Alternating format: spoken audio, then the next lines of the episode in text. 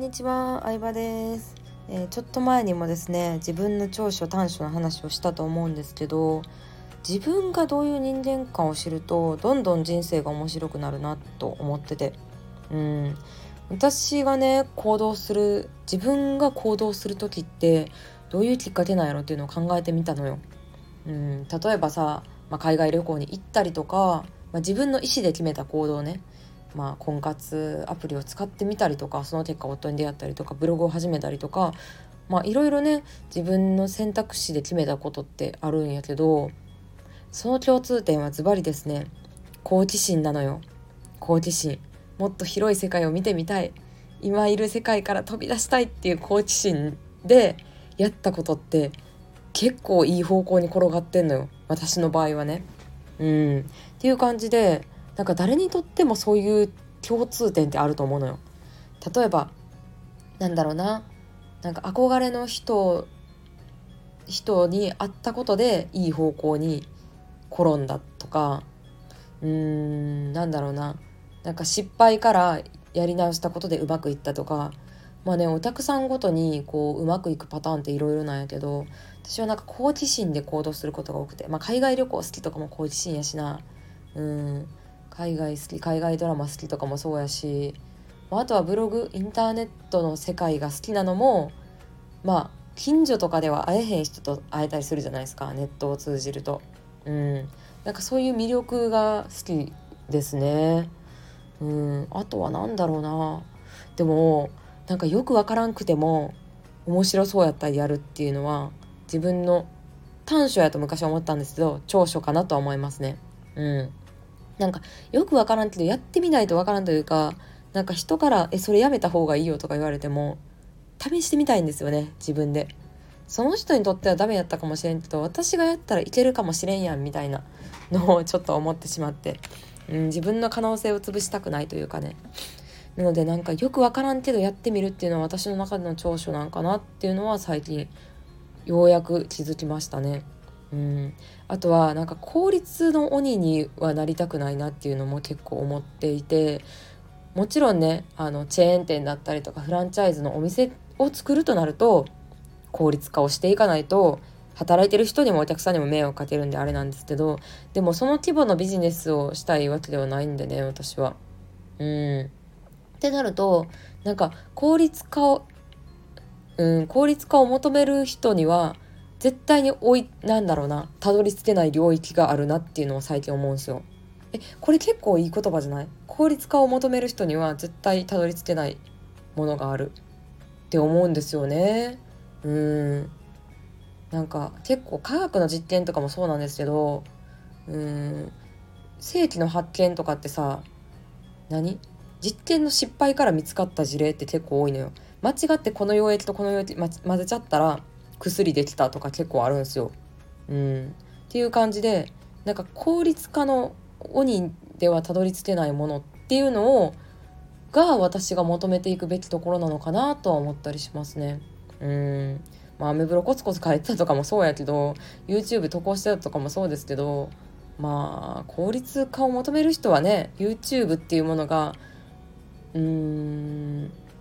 なんだろうもっと世間に認められるようになってからやりたいと思うと思うんですよ。そんな4年も前からやらないと思うんですよね。うん。そうですよね。なのでなんか効率化そうな仕組みとか教えてるんで私効率を大事にしてる人って思われがちなんですけど実はそんなことなくてなんか自分でめちゃめちゃ遠回りしてこの部分は効率化した方がいいな仕組み化した方がいいなって気づいて後天的にやったタイプなんですよね。最初から全く知ってたタイプではなくて。うん。やし基本的にはもともとの性格的にはなんだろうな効率のいい人はめっちゃ苦手なんですよ正直。うん。苦手なんですよ。てかなんかバカ正直タイプで私。自分で言うのもなんですけど。っていうのもね結構いろん効率なんか効率化効率いい友達っているじゃないですか。この人いいとこ取りしてひょいひょいひょいって人生世渡りうまいないいとこ持ってってんなみたいな人っているじゃないですかそういう人に結構負けてきた過去っていうのがあって学生時代とかもうん私はなんか実家から大学通ってたんで毎日ちゃんとさ授業出ないとさあんた何してんのみたいに言われるじゃないですか親から。で親にお金払ってもらってるからさ学費もちゃんと毎日出なって思うんですけど割と一人暮らししてる友達とかって朝起きれなかったりとかまあ3回までは休んでいいからみたいな感じで休んだりする子っているじゃないですか絶対。でそういう子の出席代わりにとってあげてたりとか私が頑張って早起きしとったノートを見せてあげてたりとかうん先輩からもらった過去問コピーさせてあげてたりとか結構そういう役回りしてたんですよ昔から。うんでそういう役回りしててでもその寝坊してしたりとか適度に休んでる友達の方がいい点数取ってるっていうことが多かったんですよね。うん。まあそれはね私の頭が悪かったりとか単にねテステスト前の勉強不足っていうのもあるしその子がちゃんとねあの何？大事なエッセンス大事な部分だけを把握してこう世渡り上手というかうまくテストも乗り切れるような能力があったって言ったらそれまでなんですけどうん。でもなんか結構そういうのでそんな役回りというか例えば同じさ会社を大手の会社を受けるってなった時にこの会社面接でどんなこと聞かれたとか聞かれたらそのまま言っちゃうんですよね私。この会社こういう理念やからさこういうこと聞かれると思うしこういうこと聞かれたよとか言っちゃって。でさその友達だけが受かったとかもあるんですよ。だからなんか自分バカ正直やな何してんやろって結構そんな役回りばっかりやなってずっと思ったんですけどうーん。でもやっぱ結果うんその時はしんどかったけどなんかそういう正直な、うん、自分でいてよかったなっていうのは思いますね。うん。なんか泣いちゃう。なんかスタイフ取ると泣いちゃういつも。そう。なんか悲しかったけどでもだからといってなんかずるいことはしたくないというかなんか本当にちゃんと自分が納得できることをしたいっていうのがあったから、うん、学校の授業とかも真面目に言ってたんですけどまあそれでもねあのいいとこも就職できずそんな立ち回りばっかりしてたんですけどでもそういうなんかバカ正直な性格がブログとかでもね、えー、いいなって思ってくれるお客さんと出会えたのかなっていうのは思いますね。うんまあほんと結果論ですけど結果としてなんか誕生日にさいろいろお祝いしてくれたりとかさなんだろうなこういうノウハウを教えてくれるからみゆさんのとこで習ってますとかじゃなくてなんか人柄含めて全部好きでいてくれるようなお客さんと出会えてよかったなって思います。うん、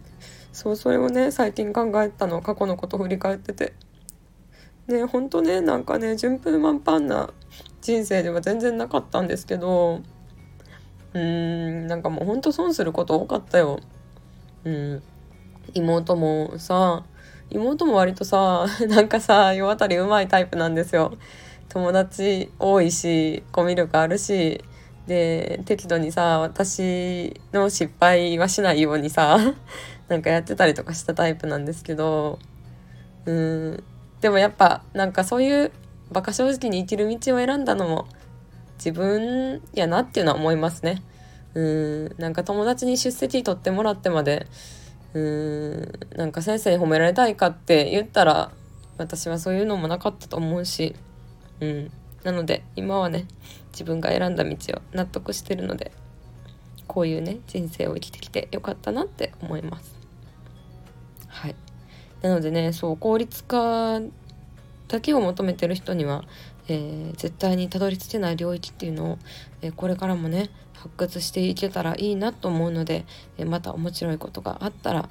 え音声の方でもシェアしたいなと思います。今日も聞いてくれてありがとうございました。